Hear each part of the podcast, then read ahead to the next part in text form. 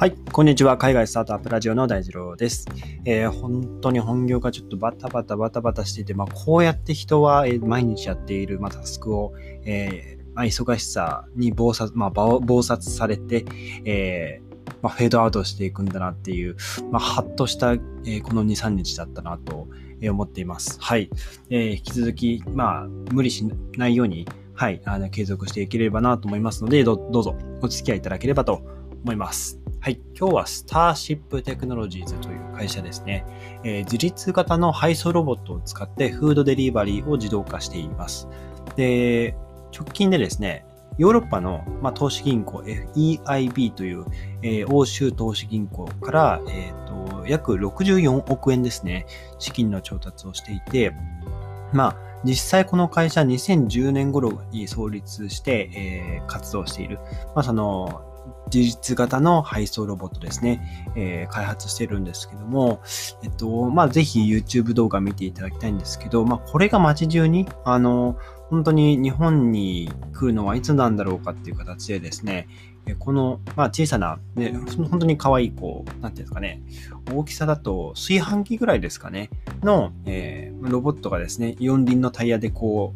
う、ウィーンとこう歩道をですね、えー、まあ、走行していって、えー、まあ、ユーザーがですね、アプリ上で、えー、何か、え食べ物、ドリンク注文するんですけど、えー、と到着してほしい、えー、ところにですね、ピンを、えドロップして、で、そこで、え着いたら、えユーザーにあのアプリで、スマートフォンのアプリで通知をお知らせしてくれて、まあ、食料品、えー、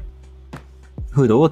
手に取るという感じでですね、非常に、え、近未来だなというところで、もうここまで時代が進化したのかなっていう感じで、なんか、あの、自動運転、自動運転と、あの、いろいろ技術は進んでいる中、やっとこう自分たちの、えー、生活に浸透していくイメージが僕もこの、え、スターシップの YouTube, YouTube 動画を見て、持てたなっていうところでですね、まあ今、えっと、まあ、こういう、まあ、スタートアップとかの界隈、今トレンドでっやっぱり Web3 とか、えー、ブロックチェーンとか、そういう、まあ、インターネット系の技術だと思うんですけど、まあ、こういう自動運転の技術もそうですし、あとは医療系の技術、えー、宇宙産業とか、まあ、いろんな技術が本当に加速度的に、えー、進歩しつつあるので、まあそういったところもですね、やっぱりキャッチアップしていった方が、あの、より、えー、まあ、未来にワクワクできるというか、えー、まあ、先見の明を持って、えー、僕たち、まあ、日常のこう活動にアイディアを取り入れたりとか、えー、自分何かこう副業したりとか活動する、まあ知恵、アイディアになるかなと思いました。はい。で、まあ、少し話脱線しちゃったんですけど、やっぱり、えー、このスターシップテクノロジーズ、まあ、今、その64億円調達したというところで、まあ、調達できた理由っていうのもやっぱりコロナウイルスですね。えっと、確かもう東京、え、日本でしたっけ？日本全国で6万人、7万人ぐらいまだコロナがの感染者が出てるっていうさっきニュースで聞いたんですけど、あの、以前、その、一番コロナが爆発的に感染者が増えた時って何万人だったかもうちょっと記憶が遠いんですけど、これぐらい増えるとは思ってなかったですけど、あの、まあ、またこう、第6波が来るとは思ってなかったですけど、うん。やっぱりこういう自動配送技術、えー、まあ、非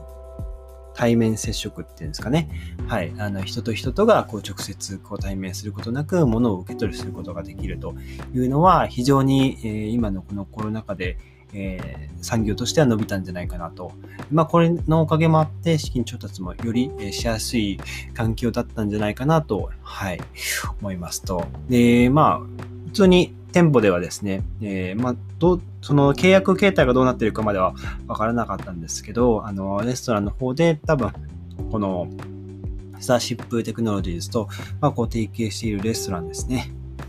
あの、まあ、食料品、えー、何か料理を作って、その、まあ、炊飯器みたいな、えー、ロボットに、こう、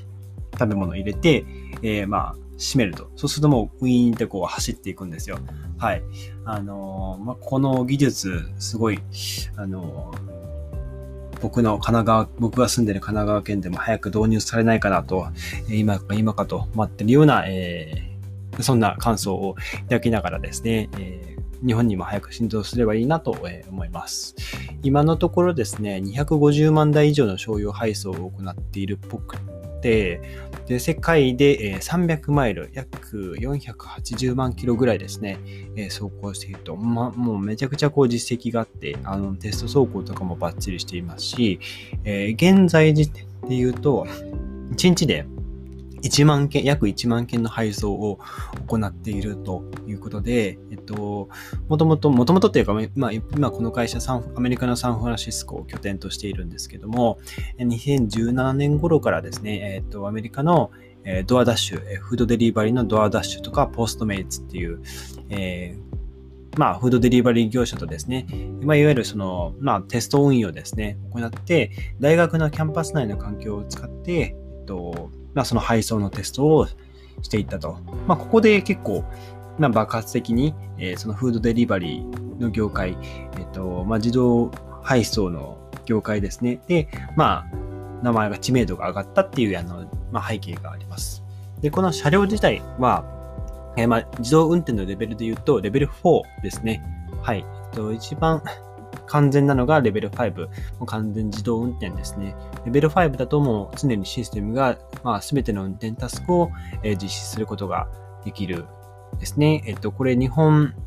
だと、まあ日本というか、まあ国土交通省が出している資料だと、2025年をめどに、え、高速道路でも、ま完全完全な自動運転が、え、実現できるようになるとえ言われているみたいですね。で、レベル4だと特定条件下における完全自動運転ですね。えー、なので、えっと、一応ですね、あの、まあ、人が、あの、オペレーションセンターで、このロボットの配送を一応監視してるんですね。で、まあ、車両がまあ、予期せぬトラブルに、えあったときは、一応、まあ、そのオペレーターの方が、こう、まあ、操縦なりして、えー、その操作を引き継ぐことができるらしいです。ただ、まあ、あの、あくまでそのレベル4で自動運転するっていうところがデフォルトなので、あの、人の手が介入することはほとんどないよというところですね。まあ、問題があったら何かこう対処するっていうレベルの、えー、自動運転っていう感じですね。はい。ということでですね、まあ、日本のどうでしょうね。まあ、ドローンを使ったその配送実験とかもたまにニュースで見てたりしますけど、まだまだその、えー、僕らの日常に浸透してくるのは、え、もう少し2年、3年先になるんじゃないかなと思います。あとはまあ、こういう、まあ、ドローンが先か、まあ、こういう自動配送ロボットが、えー、その、まあ、道路を走るようになるか、まあ、どっちが先かっていうのは、まだまだ全然わかりませんけど、あの、まあ、間違いなく、えー、まあ、日本でも、えー、普及してくるんじゃないかなと思いますが、まあやっぱり、いかんせんその都会というか、あの、ちょっとこう言ったらなんですけども、あの、まあ田舎の地域とかはなかなかこう、こういう技術っていうのは普及しにくいので、まあもっとその、小型の、今ご紹介しているスターシップだと小型の配送ロボットなので、本当にもっと大きな、えっ、と、例えば、そうですね、確か Zooxっていう会社が、えっと、中国だったかな、確か、 Zooxっていう会社がですね、あの、まさに、えー、オートパイロットですね、の技術を開発している会社で、えっと、本当に、なんていうんですかね、あの、まあ、トラックまではいかないですけど、まあ、ワゴンくらいですかね。はい、ワゴンぐらいの、えっと、まあ、え車ですね。が自動運転をする、自動運転をする技術をま開発しています。まあ、これぐらいになってくると、あの、これぐらいの規模の、えっと、自動運転が普及してくると、まあ、ヤマト運輸さんとか、まあ、そういったところが取り入れてくるってなれば、あの、本当に、まあ、そういった田舎の地域とかでも、まあ、配送センターから自動で、えー、無人で、無人ですよ。無人で勝手にこう、えー、配送していって、で、まあ、その、その先にはですね、えー、まあ、タクシー業務も、あの、完全に無人で、えー、その、まあ、車両に乗ったら誰もいなくって目的地に入力するだけで、えー、自動で着くという感じの未来が待ってるんじゃないかなと思います。はい。まあ、ということでですね、まあ、こういった自動運転の技術、まあ、中に最近、その都内とかもたまにほん、たまにほん、ほんとたまに行くときは、えっと、何でしたっけ？あれ、あの、ループっていう、えっと、なんでしょう、セグウェイみたいな、あの、キックボードか、電動キックボードですね。あれがだいぶ普及し始めて、なんかこう警察とこうバトったりするところもニュースでたまに取り上げられたりしてますけど、うん、それぐらいですかね、その日常で、まあ、見るようになったその僕らのその移動っていう面で、えー、少しずつこう変わっていってるところが見受けられるのは、まあ、そのループですね。電動キックボードぐらいかなと思うので、はい。まあ、ここの次にドローンが来るのか、こういう自動配送ロボットが来るのか、はい。まあ、どっちになるんでしょうか。というところですね。はい。今日はですね、えー、まあ、スターシップテクノロジーズが、まあ、自立型の配送ロボットを使ってフードデリバリーを自動化したというテーマですね、お話してみました。えっと、まあ、YouTube 動画ですね、一番2分ぐらいですので、えー、わかりやすいの、あ、3分ですね、2分57秒ですね、わかりやすいので、えー、ぜひ、なんか未来が